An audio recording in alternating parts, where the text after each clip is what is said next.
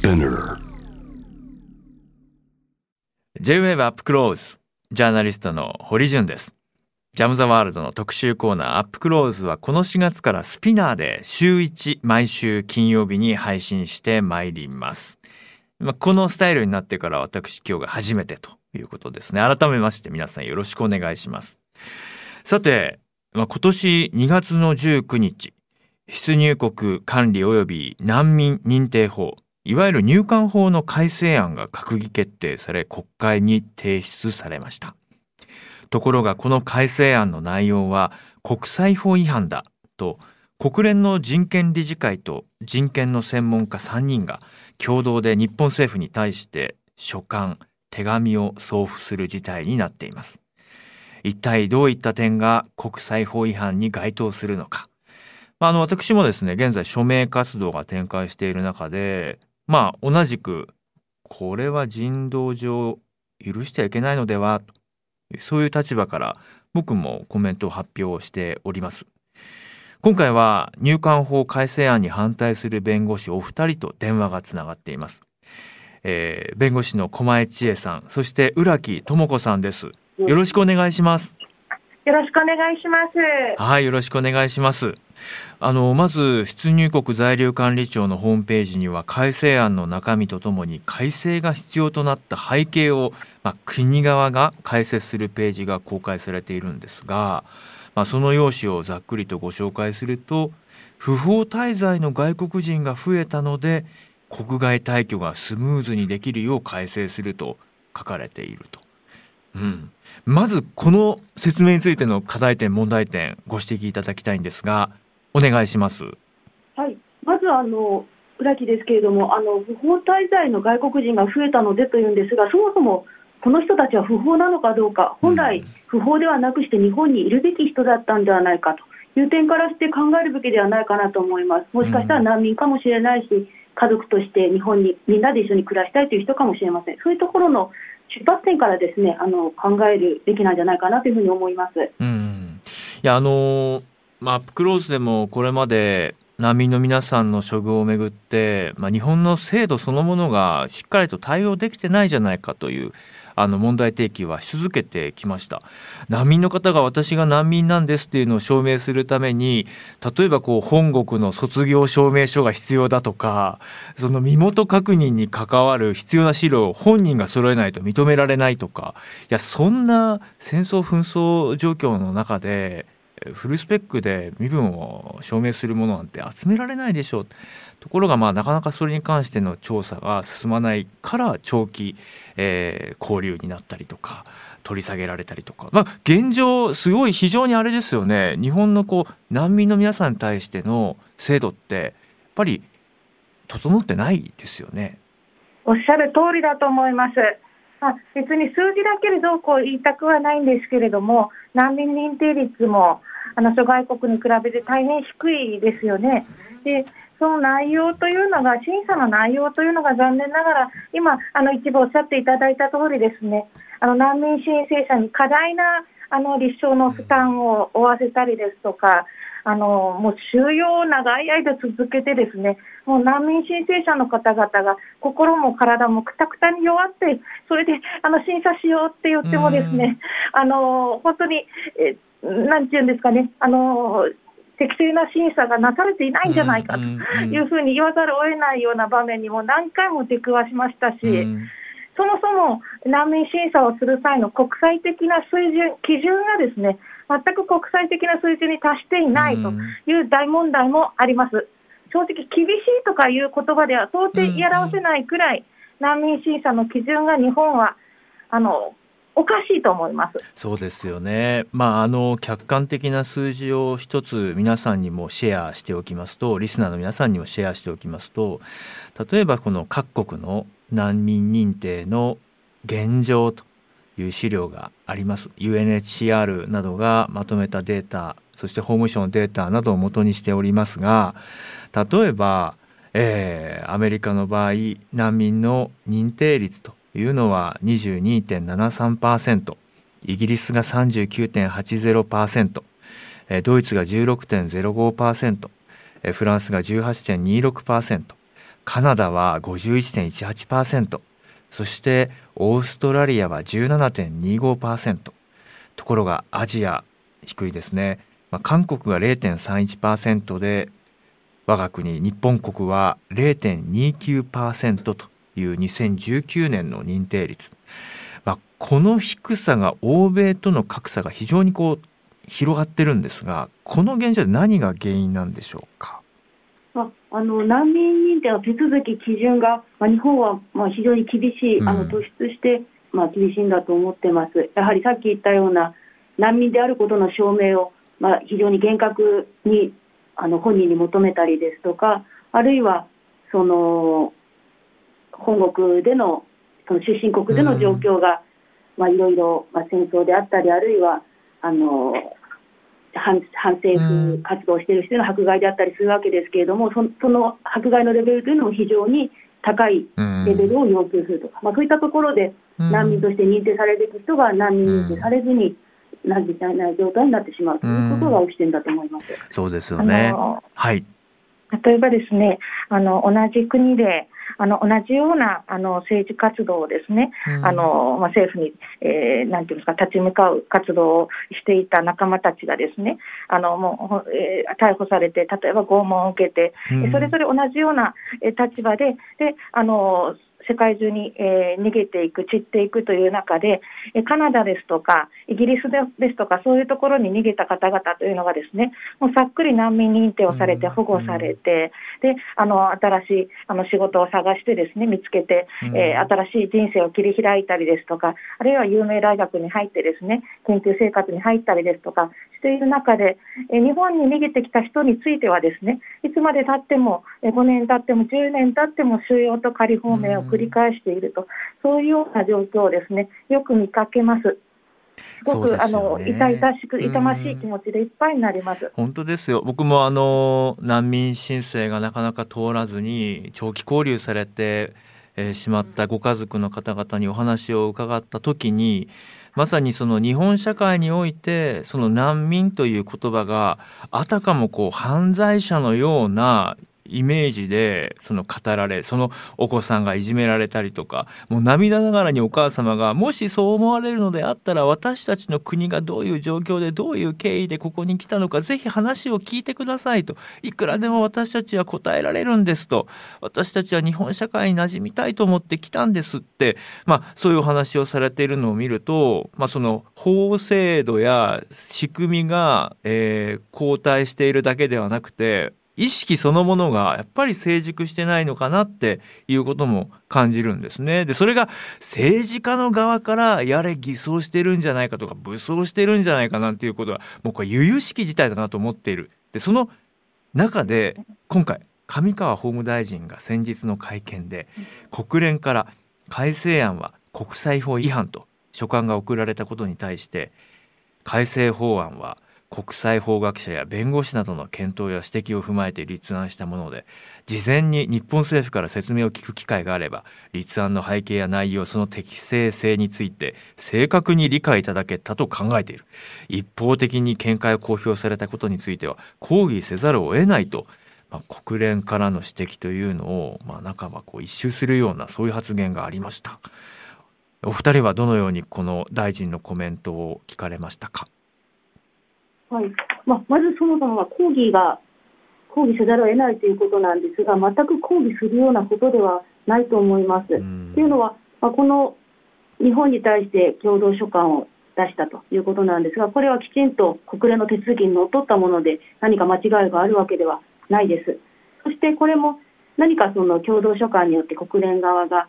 こう結論を出したわけではなくしてこういう国際法違反ではないかという疑問があるのでそれについて政府は回答してくださいという問いかけを行った文章ですので、それをそれに対してはあの日本政府としてはそのまま素直にあのこういったふうに考えているということを回答すればいいだけであって、まあ、その抗議とか、そういうのはまあ間違った対応ではないかというふうに思います。うん。そうですね。あの、えー、国際法学者や弁護士、えー、もあのこの法案作りに関わった法案の元になったあの意見、えー、に、えー作りに関わっているというようなことをおっしゃっておられるようですけれども、はい、昨年ですね、設置された法務大臣の指摘懇談会である送還収容専門部会のメンバーを指していらっしゃるのかなと思うのですけれども、あのこのメンバーの国際法研究者ですとか、弁護士もですね、あの無期限に入管で収容するということなどについて反対意見を述べてたりするわけですよね。そういうことについてもきちんとあの検討して法案を出していただきたいと思いますね。そうですよね。あの東京とかにお住まいの方はぜひあの品川駅からバスに乗って東京港区にある出入国在留管理局の施設ちょっと一度訪ねていただきたいんですよね。その建物本当に東京拘置所のような同じようなこう外観の上層階に長期交留された海外からいらっしゃった皆さんが、まあ、そこに入れられて僕があの外観を撮影しようと思ってそこに立ったら「おいおい助けてくれ TV ちゃんと伝えてくれ」っていう声がえなんだろうと思って見上げたらたくさんの外国人の方々があの格子の向こう側にこう必死になってこっちに声をかけている。もうそういう状況あの東京都民でいながら私は現場を訪ねるまでよく分かってなかったんですよね。うん、なんでそんなことが起きているんだろうかなどといろいろこう考えてみると皆さんも印象変わるんじゃないかなと。知らなさすぎるというか伝えられなさすぎているのかなという思いもあるんです。政治家の皆さん知ってるんですかということも言いたい。でではその法改正のこの今回の入管法改正案の問題点について改めて教えてください。はい、まあ、非常に幅広いあの改正点があるんですけれども、まあ、中でも大きいと思っているのはその難民申請者の人がこれまではあの申請中は強制送還というのが一時停止されていたわけですけれどもこれをなくしてしまうということですね。あの3回目以上の申請者の方ですとかあるいは日本で3年以上の教育とか人工刑などの刑罰を受けた人についてはこれを停止するのをなくして強制送還ができるようにしてしまうという点がありまして、これは非常に危険、まあ、送還されて、まあ、もしかしたら命を落とすかもしれない、迫害を受けるかもしれないという状況が発生してしまうと思ってます。あともう一つは入管収容の点なんですが、まあ、これが結局あの、今まで長期収容が問題とされてきたわけですけれども、えー、長期収容が、まあ、これまで通り可能な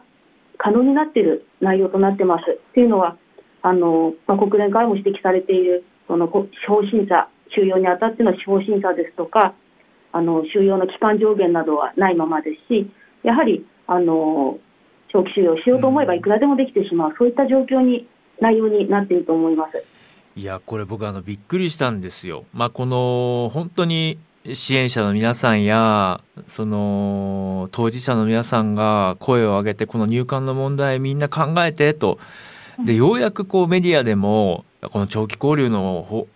現状おかしいという声が上がってでそしてまあ政府の方で有識者中心の会議が開かれたので僕はそのじゃあ長期交流をやめましょう。長期交流をやめてその社会に逃げてこられた方々がじゃあどのように、まあ、あの共に暮らしていけるのかを考えましょうっていう会になるのかなと思ったら全く逆で長期交流が問題だったらじゃあ早く帰っていただくような法制度にしましょうってなんか全然こう望んでいた方向とは違う議論になってしまったなというのが僕は残念でならないんですが先生方いかがですか？全くおっしゃる通りです。あの解決のベクトルがですね全くあるべき方向と逆を向いてしまっているというふうにもう言わざるを得ないです。あのそうじゃなくても日本にですね助けを求めて来てくれた難民申請者たちにですねきちんと保護すべき人たちを保護すると。それがまず第一義であってそれは日本が、えー、やらなきゃいけない国際法上の義務でもあるわけです、えー、まずそこをきちんとできるシステムにする。それから在留資格はないんですけれども日本人ですとか移住者ですとか正規滞在の方々と結婚したり子供ができたりしてですねあるいはもう日本に30年ずっと住んでますよと、もう日本にしか基盤がないんですよ、生活のという人たちについて、まあ、難民でなくっても在留特別許可を与えるという制度はあるわけです。えこういうですねあのえ在在留資格がない人たち、あるいは、えー、日本に助けを求めている人たちにきちんと在留資格を与えていって、安心して暮らせる、一緒に暮らせる社会を作っていくって、そのシステムを作る前に、どう叩き出すかですとか、あのえー、なんていうんですかね、えー、国際法であの違反だというふうに言われている入管収容のですねシステムを改善しないとか、そういう、なんていうんですかね、あのやり方っていうことは全く賛成できないんですよね。がっかりしています。がっかりというか、怒っています。いやなんだろうその制度を作る側は現場やその個人の皆さんの声を本当に聞いたのかっていうふうに問いたいですよね。あの実際にですねその現状の管理措置には国際法上に照らし合わせてさまざまな問題があると今も少し言及がありましたけれども原則収容主義、まあ、この収容していくこれに関してもやはり国際法上問題だと違反だという点が強いですよね。おっしゃる通りです。あの国際法をですねあの勉強した学生さん大学生の皆さんでしたらもう皆さんもうお分かりの通りなんですよね。あの人間の身体を拘束するというのは、うん、あの最後の手段じゃなきゃいけない。必要性があるとき、どうしてもあの必要性があるときに、やっと収容できると、え身体拘束できるというはずなのにですね、入管の収容はこの改正法案においても、従来のものにおいても原則収容主義を取っているわけです。逆なんです、原則と例外が。これは明らかに国際法違反です。国連もそう言っていますそうですよねあの実際にね先ほど言ったその東京にある施設もう目の前には本当にあの高層マンション群がある湾岸エリアなんですよですから交流されている部屋の向かい側には夜になるとカーテン越しにね各マンションの家族が団らんしている様子など見える場所にあるんですね。そこにもう非常にこう厳しく制限された環境下でもう何ヶ月も、まあ、場合によっては何年も留め置かれるような現状がこれがあの前提となっているっていう制度はおかしいですよね。おかしいです。絶対におかしいです。うんあとあの収容するかしないかの判断がなかなかその見えづらいという問題もありますよね実際に情報公開請求してもやっぱり黒塗りの文書が出てくるんだというような何判断何根拠どういう理由でやっぱり情報公開の遅れ情報の透明性の遅れここも一つ課題じゃないですか。大きな課題だと思います。結局、司法審査がない収容ということになるわけですよね。司法審査はせないで、入管の一人決めで収容できてしまうと、これ、大きな問題である上に、ですね今まさにおっしゃっていただいたように、あのその入管がどういう時に収容しているのか、収容を決めるのかということも全く不透明、入管が相当と考えるときに、えっと、収容を解くという話になるわけですよね。その相当っていつなんやっていうのがさっぱりわからない、うん、そういうあの非常にあの曖昧で不透明で、うん、そういうことで出したり入れたりされる人たちは本当にお気の毒です。これ、実際に先生方お伺いしたいんですけど、誰がそのどういう権限でそれを決めてるんですか、今？まあ、中学には入管の主任審査官という人が決めるというふうに今回の改正案ではなっています。その審査官たちはそのどういう基準そのどういうその判断に基づいてそれを実際に実行していくのか。この辺りは現状どうなんですか？なので法律案今回の改正案に書いてあるのは、まあ、逃亡の恐れであるとかあとは退去強制令書が出た人については就労するか収容をする恐れとか。でそれ以外は全部あのその他事情を考慮して、まあ、相当と考えるときという、もう一括りに相当かどうかという、この主観的な判断にまとめられてしまってるんですね。なんであのこの、まあ、相当かどうかを厳格に考えればいくらでも管理措置を適用せずに収容を続けるということができてしまうというふうになってます改めて国連の人権理事会は、まあ、こうした現状どういった点を問題視しているのか少し整理して教えていただいてもよろしいですか？はい、あのやはりですねあの今今まですでにお話出ています通り司法審査裁判所のチェックを受けないあの収容というものは国際法違反だというのが一つございます。うん、あとはあの無期限に人間を収容するということ。これも、えー、国際法違反だというふうにはっきりとえー、認められてしまっています、国連から。当たり前のことなんですけれども、でそれからあのやはりですね必要性ですとか、えーそうえー、合理性ですとか、そういう人間を収容するっていうのがもう本当に最後の手段だと、そういう要件を満たして初めて、必要性などの要件を満たして初めて収容できるんだと、うん、そういう、え原則、例外が、えー、例外的な措置が主要なんだと。いう、そういう、えー、考え方が残念ながら日本においては取られていない。原則収容、このやり方は国際法違反だ、それも、えー、きっちりと言われてしまっています。これだけ、まあ、指摘を受けたのは、まあ、昨日今日の話じゃなくてこれまでもこうした指摘を受け続けていながらも、この状況がこう変わらない日本っていうのは一体何がその原因なのか。何が理由なんでしょうか？やはりあの日本のあの政治もそうですし、まあ、国民全体なのかもしれないですけれども、うん、国連との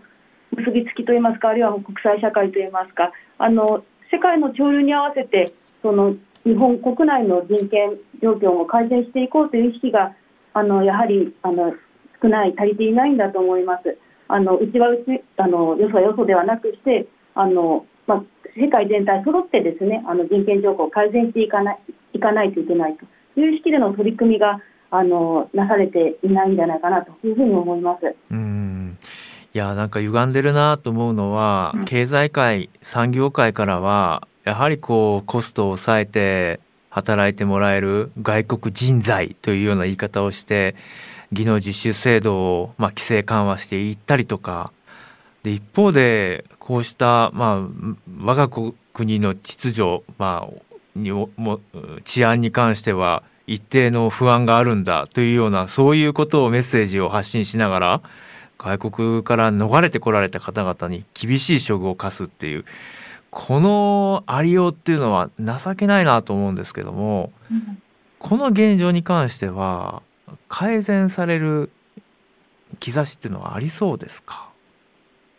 そうですね。あのこうやってラジオで取り上げていただいたりですとかメディアの方々がいろんな形で発信してくださるようになったのがこの2、3年だと思うんですよね。あの正直難民申請者が日本でどれだけ地獄を見ているかですとか、えー、収容施設の中で何が起こっているかということについては、おそらくほとんどご存じない方々が日本の市民の中に多かったのではないかと思われるんです。そですね、それが今、ようやく変わりつつある。本当に皆さんのおかげで変わりつつある、あ知ったらいくらなんでも、ね、あのやっぱりこれおかしいよ、あのみんな同じ人間じゃないというふうに声を上げてくださる方々は、特に若い方々の中で、学生さんも含めて増えてるんです。でもあのようやくその、なんて言いますか、知る人が少しずつ増えていって、これからみんなであのいい方向に向かっていこうというふうに思ったこの矢先にですね、あのこんな、えー、法改正案が出てしまっているということが極めて残念な上に、あの6月今年、えー、先月にはですね名古屋入管であの長期収容されていた、無期限収容されていたスリランカの、えー、女性がですねあの非常に、えー、かわいそうな形でお亡くなりになるという、うそういう、えー、事件も起きてるわけですよね。そうですよね。ある難民の方々の声私は祖国で身体的な拷問を受けたが日本では精神的な拷問を受けました。収容中の難民認定申請者の方の声保護を求めて空港に降り立った難民申請者に無期限収容を課す虐待ではないでしょうか。収容中のある難民認定申請者の方のさらなる声私たちは動物ではありません。人間です。動物として日本で囚われているくらいなら人間として死にたいので祖国に戻ろうとしたが祖国の友人に命を大事にしてくれ危ないから帰ってはいけないと電話で説得された。けれど本当に今辛いのです。これあのおそらくその皆さんがおっしゃるその祖国の現状についても正しく伝わってないんじゃないかなといや正しく伝えてないんじゃないかなという思いがあります。まあ、シリアの内戦今どうなっているのかトルコエルドアン政権の中でどのようなことが起きているのかそして、まあ、東南アジアでも今激変ですよ。カンボジアでもミャンマーでもそしてまあ香港でも。もう日本に対して SOS を出してでも本当にもどかしいですこの私たちの国がこういう状況で安心してうちに逃げてきてくださいなんて逆に言えなくなっちゃいますよね。なんかもう先進国、民主国家の先進国としてこれでいいのかという思いがふつふつと湧いてきます。皆さんはどうお聞きでしょうか？狛江さん浦木さん、はい、もしお二方もしくは支援者の皆さん仲間たちと共にご自身たちで入管法改正案を作るとしたらどんな中身にしたいですか？はいあの難民がちゃんと難民として認められて安心して日本で暮らせる保護されるそういう制度をまず第一に絶対に作りたいです。あの私、難民の保護したくって、支援をしたくって弁護士になりました。正直、今の日本の状況というのは、